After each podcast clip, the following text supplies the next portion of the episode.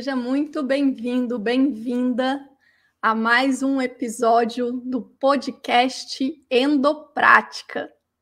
Gente, é o seguinte: se você é médico e se interessa pelas doenças endócrinas, se você quer atender os seus pacientes no dia a dia com doenças endócrinas com mais segurança, você quer saber o que, que você está fazendo, então você está no lugar certo, porque esse podcast existe exatamente para isso. Para você ver que é possível sim você diagnosticar e tratar as doenças endócrinas aí do dia a dia, né? As doenças comuns na endocrinologia, de uma forma segura, sabendo o que, que você está fazendo. Beleza? Bom, meu nome é Monalisa Azevedo, eu sou endocrinologista há 18 anos e eu ensino médico de qualquer área mesmo aquele que não fez residência, a abordar as principais doenças endócrinas com segurança e excelência. Maravilha. Então, é o seguinte: nesse podcast, a gente discute casos clínicos da vida real. Então, hoje, a gente vai discutir um caso clínico para abordar o tratamento com radioiodo, o famoso tratamento com iodo radioativo no hipertireoidismo. Então é o seguinte, olha, se você ainda não está inscrito aqui no nosso canal, inscreva-se no nosso canal.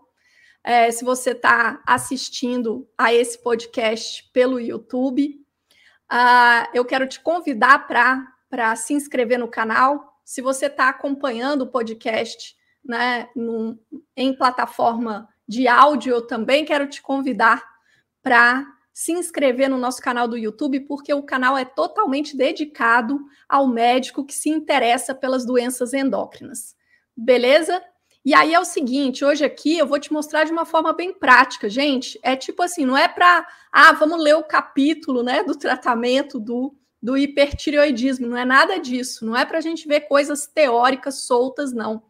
A ideia é a gente ver como é que você faz ali no dia a dia mesmo, no campo de batalha, quando você está diante do paciente, como é que você deve manejar, como é que você deve raciocinar para que você possa manejar da forma correta, da forma que vai trazer o maior benefício para o seu paciente.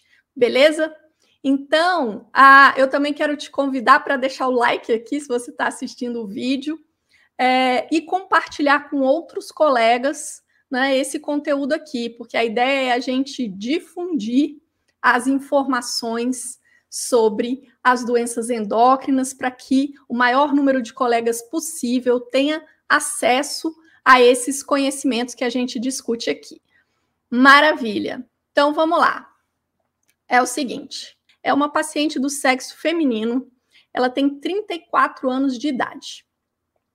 E aí, essa paciente, ela já havia consultado, né, numa primeira consulta anterior, onde ela apresentava sinais e sintomas que nos levaram à suspeita de hipertireoidismo.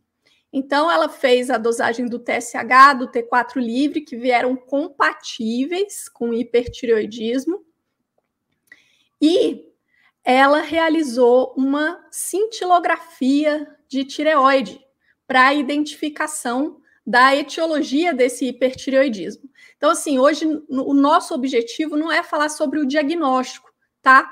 Mas só lembrando rapidamente, né? Então, no hipertireoidismo, a gente tem um caminho. Primeiro, a gente vai verificar se o paciente tem realmente a síndrome, né, de excesso de hormônio tireoidiano na circulação, ou seja, se o paciente realmente tem hipertireoidismo, se você está suspeitando disso, a primeira coisa é dosar o TSH e o T4 livre. Se os, esses hormônios vêm compatíveis, né, um TSH suprimido com o T4 livre aumentado, você tem um diagnóstico sindrômico e aí você precisa definir a causa. Para definir a causa, você pode usar algumas ferramentas, né, alguns métodos diagnósticos. Entre eles, você pode usar a cintilografia de tireoide. Você também pode usar a dosagem do TRAB, um ultrassom também pode ser útil na investigação. Então, assim, não necessariamente todos os pacientes precisam fazer a cintilografia, mas a paciente que a gente está vendo no caso hoje aqui, ela realizou a, um, uma cintilografia de tireoide. E olha só, então deixa eu te contar aqui os exames dela. Ela veio com um TSH inferior a 001, tá? Um TSH zerado, né? Vamos dizer. E um T4 livre de 3,8. O valor de referência desse laboratório para o T4 livre é de 0,78 a 1,8, certo? E aí ela veio com um T4 livre de 3,8, ou seja, dosagens hormonais compatíveis mesmo com hipertireoidismo. E aí a cintilografia dela mostrou o seguinte: eu tenho que ampliar aqui, senão eu não consigo enxergar. É, a cintilografia mostrou uma um bócio difuso, é, bócio difuso tóxico, né? na verdade, assim, a glândula difusamente aumentada de volume, ah, com captação de iodo de quanto? 48% em 24 horas. O valor de referência é de 10 a 35, então uma captação de iodo aumentada ah, em 24 horas. Também foi feita a captação de iodo em duas horas, que também estava aumentada. Ela veio de 12,8 para uma referência de 5 a 10. Então, com isso, a gente teve o diagnóstico etiológico, né? Então, ela chega hoje trazendo a cintilografia, que mostra que o diagnóstico etiológico do hipertireoidismo dela é doença de Graves. Ela tem um bócio difuso tóxico. A imagem cintilográfica mostra a tireoide difusamente aumentada e hipercaptante de iodo, e a captação é, numérica, né, medida, mostra uma captação aumentada, tanto em duas horas quanto em 24 horas. Beleza. Bom, só a captação aumentada de 24 horas já seria suficiente, tá bom? Porque às vezes você pode pensar, ah, mas por que, que fez a captação de duas horas? Quando a gente suspeita de doença de Graves, a gente gosta de pedir, além da captação em 24 horas, pedir também a captação em duas horas, porque, porque às vezes a tireoide está tão ávida por iodo que se a gente mede só em 24 horas, pode dar normal. Por quê? Porque o turnover está tão rápido que a glândula é hipercaptante, sim, porém, eventualmente, em 24 horas pode vir normal. Então, a a gente acha interessante pedir em duas horas também para identificar né, esses, esses casos que eventualmente podem passar batidos. Mas se ela se a paciente tiver feito somente a captação com 24 horas, que é o padrão do exame, e ela vem aumentada, acabou, né? Não tem, não tem dúvida, isso é doença de Graves mesmo. Bom, maravilha. Então, essa paciente para essa paciente foi ah, cogitado, né? Qual o melhor tratamento? Lembrando que tratamento para doença de Graves, a gente tem três opções de primeira linha. É o radiodo, é a tionamida, né? A droga antitiroidiana, e é a tireoidectomia. As três são de primeira linha. Porém, a gente vai individualizar. Então, a gente vai ter um paciente que vai ter mais benefício com um tratamento, outro paciente que vai ter mais benefício com outro. E também a gente tem que ver a situação, a realidade, né? Às vezes você está em um, em um centro que oferece a, a possibilidade de tratamento com radiodo, ok, essa vai ser uma alternativa. Mas se o seu paciente vive em um local que não tem acesso, né, já que o tratamento com radiodo é um tratamento da medicina nuclear, então se o paciente não tiver acesso, então é, essa não vai ser uma opção. Então, enfim, mas aqui agora a gente vai focar na questão tratamento, beleza? E para essa paciente, a, é, cujas iniciais são MGF, tá? O nome dela, eu não vou falar o nome dela, mas enfim, é, para essa paciente foi optado pelo tratamento com radiodo. Então vamos lá. Como é que a gente vai indicar esse tratamento, né? Então, como é que a gente vai fazer? Primeira coisa. Ah, eu tenho que colocar, então, na prescrição a, a dose. Bom, essa é a primeira informação importante. É o seguinte: não, não é você que define a dose.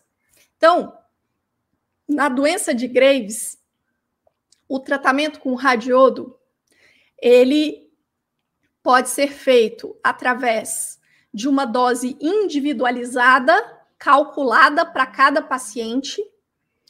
E aí, nesses casos, ah, é, o que, que é levado em consideração para fazer esse cálculo? Né? Tem uma fórmula que vai usar a captação de iodo, que é, uh, é uma informação que vem lá da, do exame, né, da cintilografia com captação, e também o volume da glândula. Então, esses dois parâmetros vão entrar na fórmula para se definir qual a dose de iodo.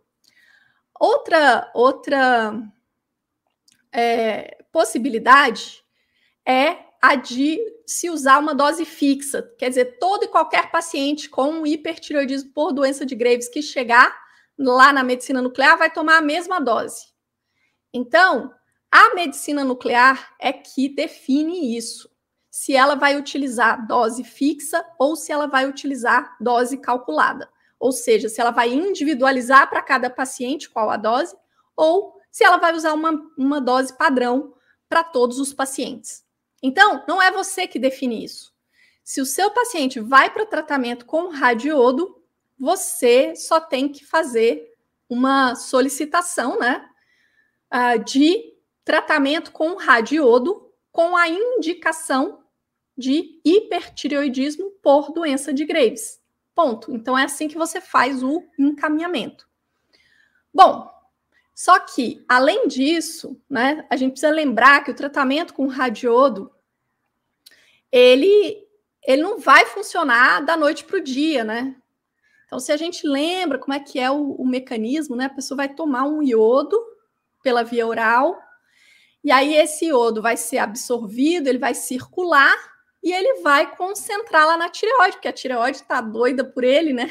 A tireoide é a única glândula no nosso organismo que tem um mecanismo de captação ativa, né? De transporte ativo do iodo para o meio intracelular e também de ah, utilizar esse iodo lá dentro da dentro da célula folicular da glândula.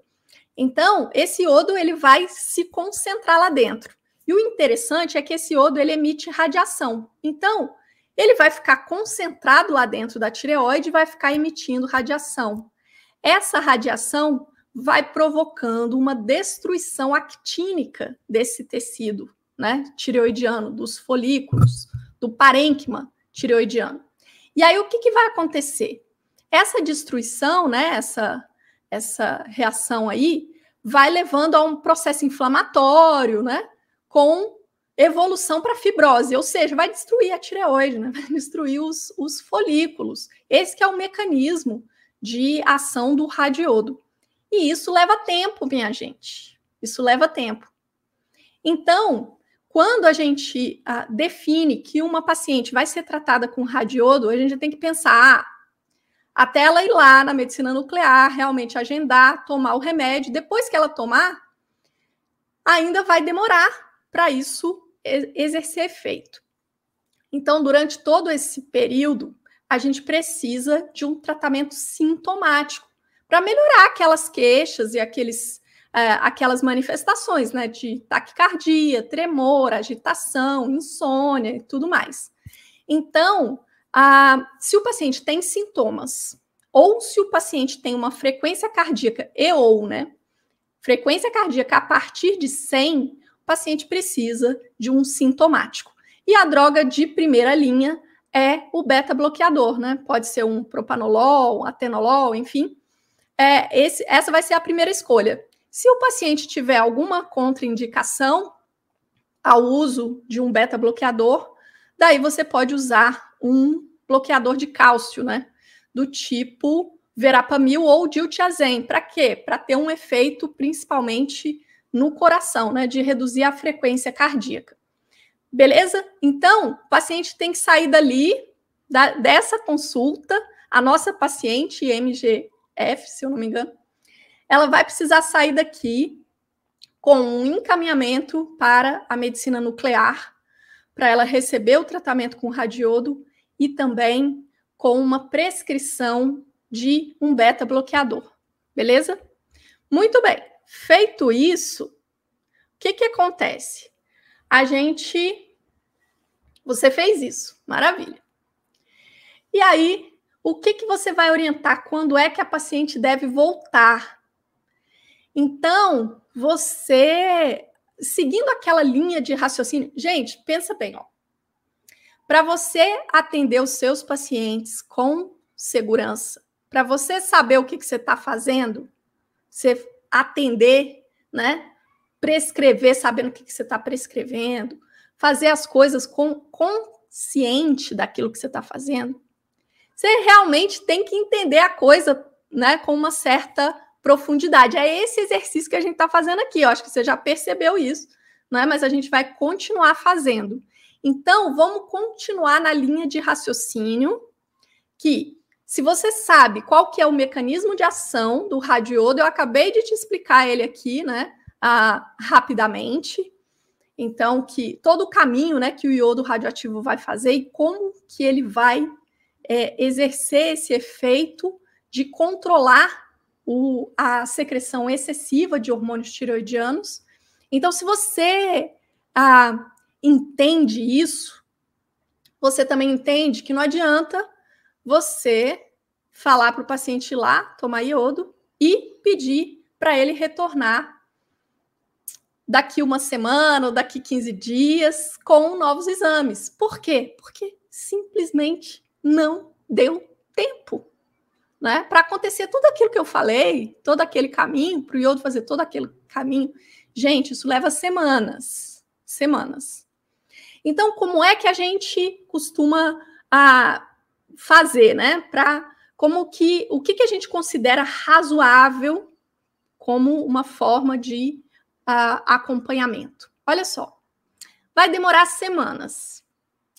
Em geral, não vai demorar menos do que um mês para o iodo fazer efeito. Quer dizer, para aquele excesso de hormônio tiroidiano normalizar, né? Não vai demorar menos do que um mês. Ah, por outro lado, a imensa maioria dos pacientes vai responder ao iodo controlando o excesso né, de hormônio tiroidiano em até 60 dias. Então, a maioria dos pacientes vai cair nesse limbo aí, entre 30 e 60 dias de prazo para esse iodo fazer efeito. Então, na prática, como que a gente costuma fazer? A gente costuma pedir para o paciente retornar com aproximadamente ah, 40, 45 dias, sabe? Por quê? Porque assim, se o paciente já tiver tido uma resposta, ele fica poucos dias, né, sob o risco de um hipotireoidismo. Lembrando que o iodo radioativo ele pode ter um efeito excessivo e na maioria das vezes ele tem, né? Ao invés de simplesmente normalizar os hormônios tiroidianos, não. O paciente passa de hipertireoidismo para um hipotireoidismo. Então, se a gente pede para o paciente retornar com ah, mais ou menos uns 40, 45 dias, se ele for um daqueles, se ele cair no grupo daqueles que responde mais rápido, né, ele vai ficar ali no máximo alguns dias em hipotireoidismo. Por outro lado, né, as chances de ele retornar já com um controle do hipertireoidismo são maiores do que se a gente pedir para ele voltar mais cedo, mais precoce.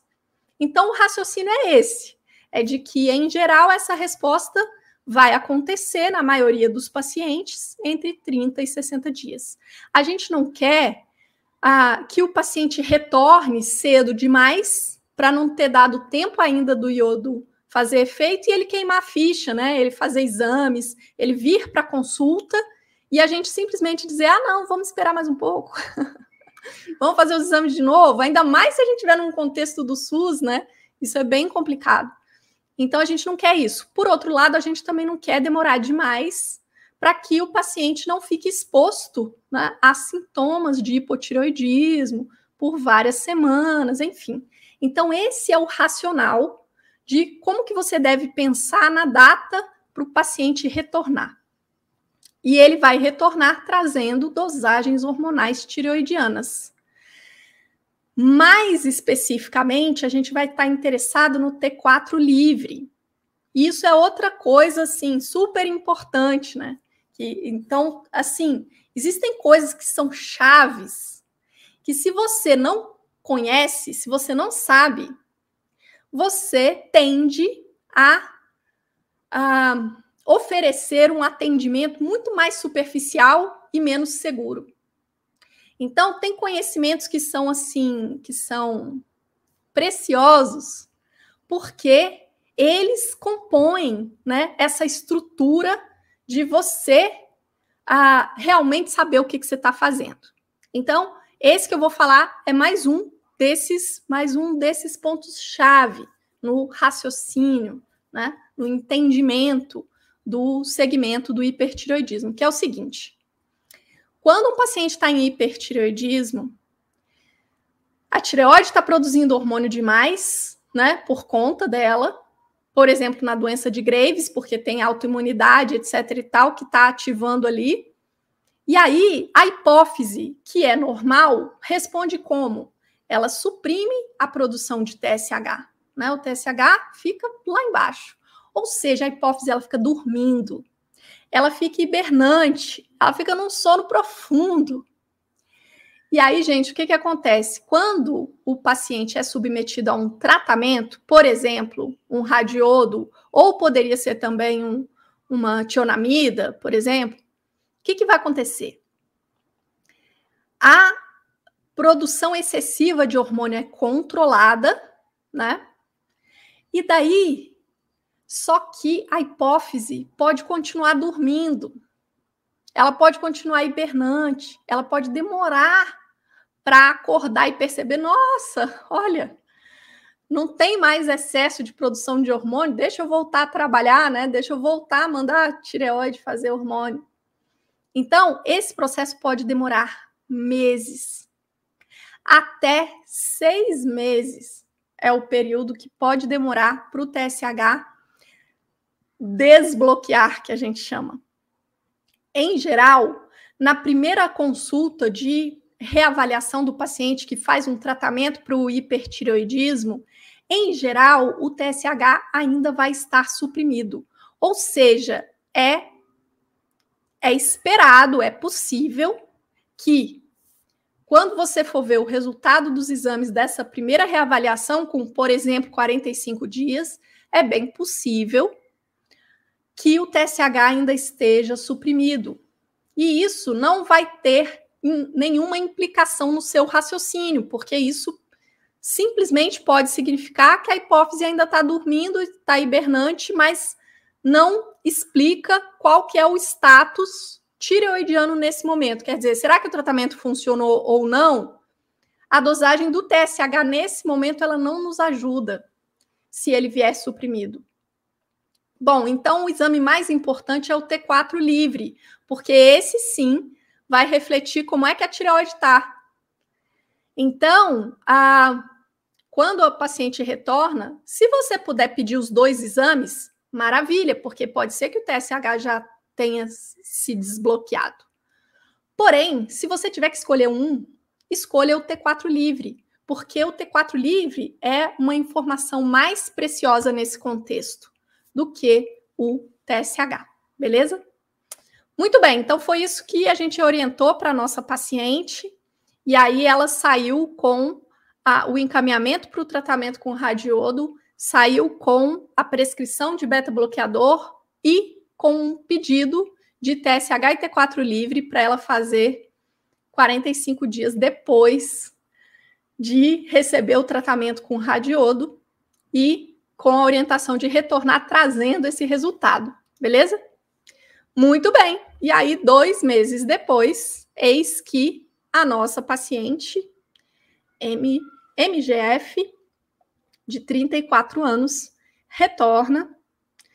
E aí ela traz né, um, um documento informativo lá do, da medicina nuclear, dizendo que ela recebeu a dose de 18 miliquiris de iodo 131. Aqui em Brasília, as doses de iodo elas são calculadas. Os centros de medicina nuclear daqui da cidade, eles calculam dose. Mas isso varia, né? Como eu falei no início. Então, pode ser que na sua região, pode ser que a medicina nuclear pratique uma dose fixa. Tá tudo bem. Bom, a nossa paciente, então, ela recebeu 18 miliquiris de iodo e ela vem hoje trazendo resultado de TSH e T4 livre. Gente, o TSH dela continua inferior a 0,01. E o T4 livre dela, que era 3,8, agora veio 0,72 para um intervalo de referência que vai de 0,78 a 1,8. Ou seja, o T4 livre dela, que era alto, agora veio abaixo do limite inferior da referência. Clinicamente, ela está muito bem, obrigada, ela não tem sintomas. E ela está em uso de propanolol, que havia sido prescrito na consulta anterior. Muito bem. Qual que é a nossa interpretação aqui? Então, eu já te dei o spoiler, né? Já te adiantei que o TSH pode permanecer suprimido. Foi o que aconteceu com ela. TSH continua suprimido. Mas o que nos orienta em relação ao tratamento que ela fez é o T4 livre. Então, se o T4 livre dela não apenas normalizou, mas caiu abaixo do limite inferior da referência, minha gente, essa paciente já teve o tratamento com radiodo efetivo, já funcionou, certo? Ah, mas e o TSH suprimido? O TSH está suprimido porque a hipófise ainda está dormindo, mas ela vai acordar. Ela vai acordar. E esse TSH não reflete a, o status hormonal dela hoje. Muito bem. E aí? E aí, o que, que a gente tem que fazer, né?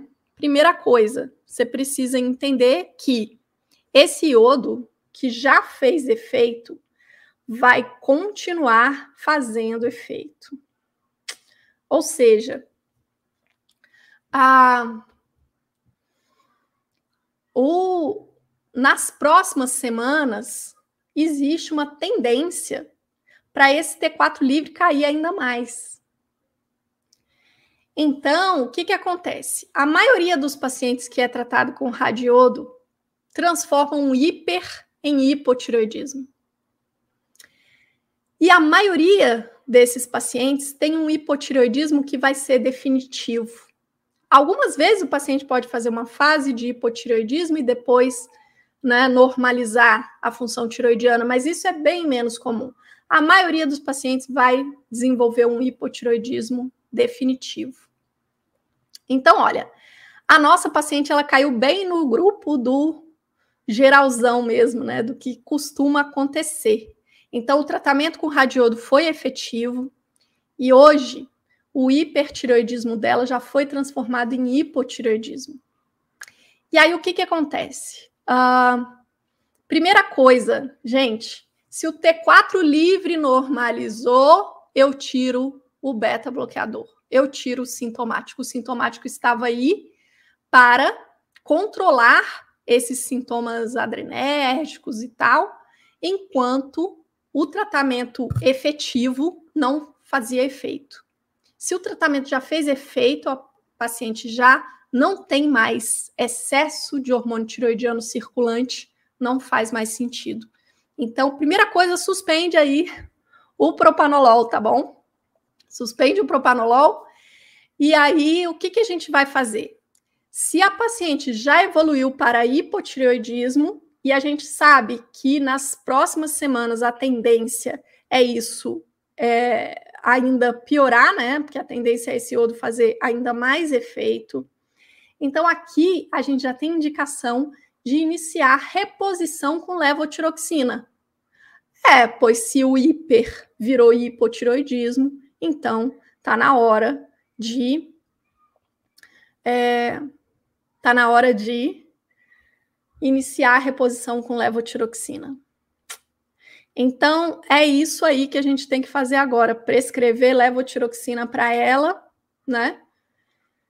E reavaliar em seis a oito semanas, conforme o clássico né, do tratamento do hipotiroidismo. Então, nesse momento, ah, a paciente não tem sintomas, mas ela já tem o T4 livre abaixo do limite inferior. Ah, a paciente tem sintomas, mais uma razão. Mas lembrando que aqui na. na ah, mas o TSH está suprimido, só que o TSH não me interessa nesse momento, certo? Então, assim, as coisas vão se encaixando, elas vão fazendo sentido. E aí, como é que você vai fazer essa reposição com levotiroxina? Igualzinho a gente faz no hipotiroidismo primário, né? Quando você dá diagnóstico de tiroidite Hashimoto.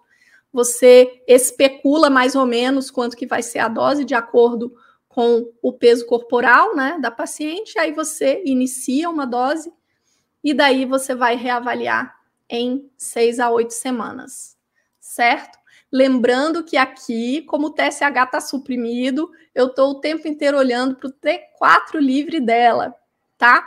Ao longo dos meses, a tendência é esse TSH ir desbloqueando, certo? E aí, até o TSH voltar ao normal e aí ele voltar a ser o nosso principal parâmetro de acompanhamento.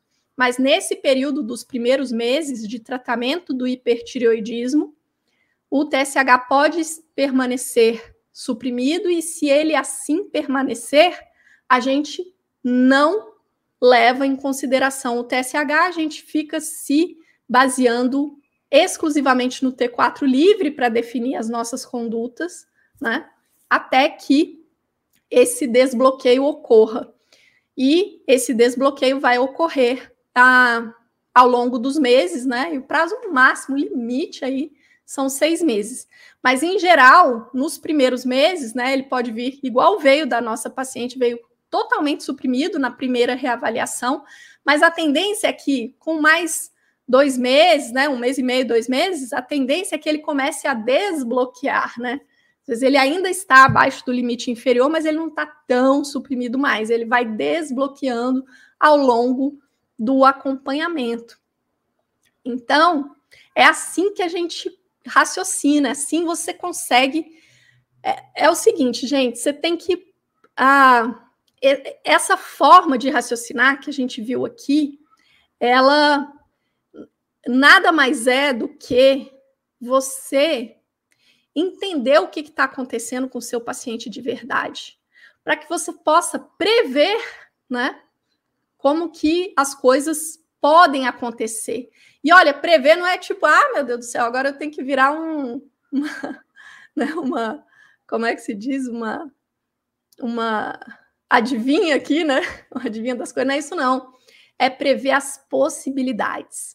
Então, quando você realmente entende né, o que que que está acontecendo com o seu paciente, você consegue prever as possibilidades e com isso você consegue saber qual a melhor forma de manejar, né? Como que você maneja com mais eficiência e como que você faz isso com total segurança. Porque se você tem essas, esse, se você raciocina, se você tem embasamento, daí você consegue fazer essas previsões e com isso, né, saber qual a melhor forma de conduzir.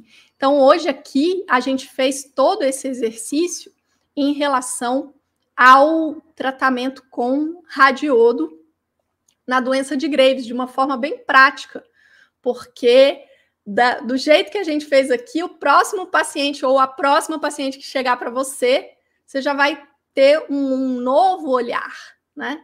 Muito mais embasado. Então, a ideia é essa: a ideia é que a endocrinologia pode sim ser descomplicada. As doenças endócrinas elas podem sim ser abordadas pelos médicos com excelência, com segurança, porque não tem nenhum bicho de sete cabeças, não. É só a gente desenrolar as coisas que o negócio flui, né? Então é isso aí. Se você gostou desse vídeo, deixa o seu like, compartilhe com o maior número de colegas possível. E se você tiver dúvidas, comentários, sugestões, não deixe de postar aqui abaixo, tá bom? E esse aqui foi mais um episódio do podcast Endoprática. Então, é isso aí. Um beijo grande e eu te vejo na próxima.